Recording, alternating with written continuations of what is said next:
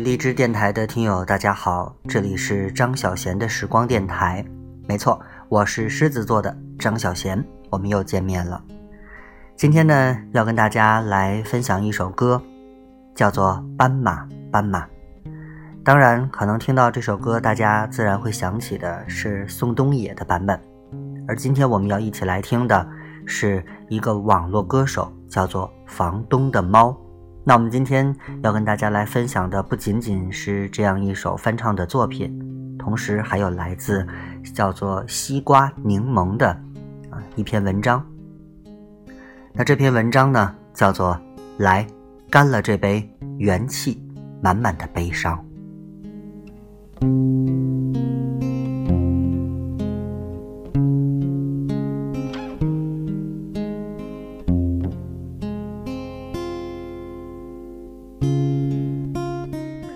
生活的故事，给你分成了好几个版本。你听哪个版本，要什么样的调子，都在自己的心里。第一次听《斑马斑马》这首歌，是来自宋冬野的版本。胖子低沉的声音，配上这首歌，有太多无奈的悲伤。房东的猫这一版《斑马斑马》，却给人一种我的悲伤。都是轻快和元气满满的感觉，节奏舒缓轻快了很多，声音也温柔如水。不同于宋冬野的阴郁，房东的猫更多的唱出了一种对于悲伤的释然与豁达。宋冬野像大雨前满布天空的低沉的乌云，有点让人压抑的透不过气。而房东的猫则像雨过天晴后从耳畔吹来的风，虽然还是有些凉意，却让人觉得舒爽。感觉他们把所有的相遇、所有的无奈，把浪迹天涯、独自流浪，都变成了一种向上的力量，不让人孤独，不让人遗憾，却让人舒心。就像他们自己说的那样。他们是快乐的民谣小组合。有的人面对失去，譬如失恋，譬如离别，表现得特别坦然，好像那就是别人的一个故事一般；而有的人却迟迟在阴霾中绕不开，一点一点的把牵挂、把不舍，做成了包裹住自己的茧。总有一天，你会把你所经历的一切悲伤与离别，像说笑话那样说给别人听。房东的猫就很好的阐释了这个状态。你看，我曾经遇见一匹受伤的斑马，后来它找到了归宿，我也带着吉他离开了那里，出发去寻找属于我的斑马，或者是狐狸。又或者是玫瑰。这个城市有千千万万的人，总有人会相遇，也总有人会离开。如果每次的离别都让人走不出去，人也会被磨得很累吧。好的，你可以听着歌悲伤，然后兴致大发，情绪不定。你也想卖掉房子。你也想去流浪，听起来是很酷。醒醒吧！首先你得有套房，其次你还得有直面去往天涯路上未知的勇气。如果没有，那就继续过着你苦逼的日子吧。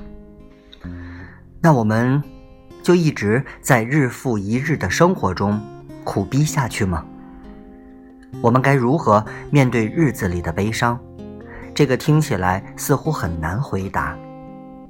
突然想到了“元气满满”这个词，这似乎和悲伤是对立面，可是还是希望你，就算悲伤，也要悲伤的元气满满，风轻云淡。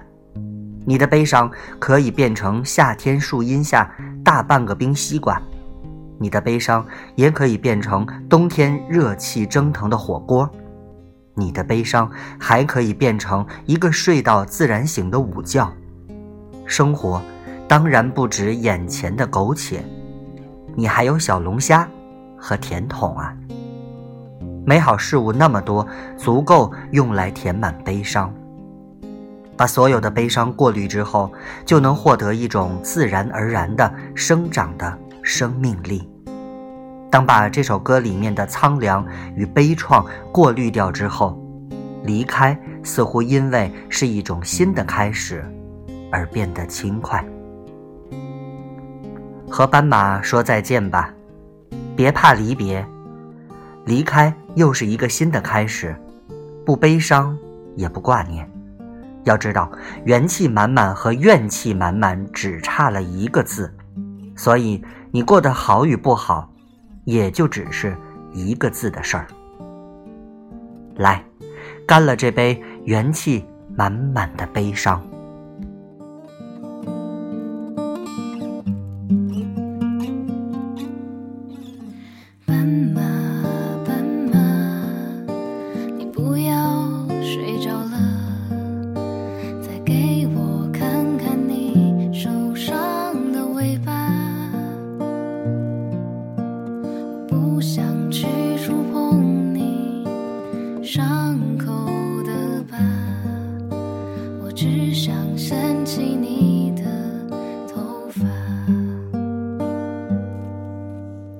斑马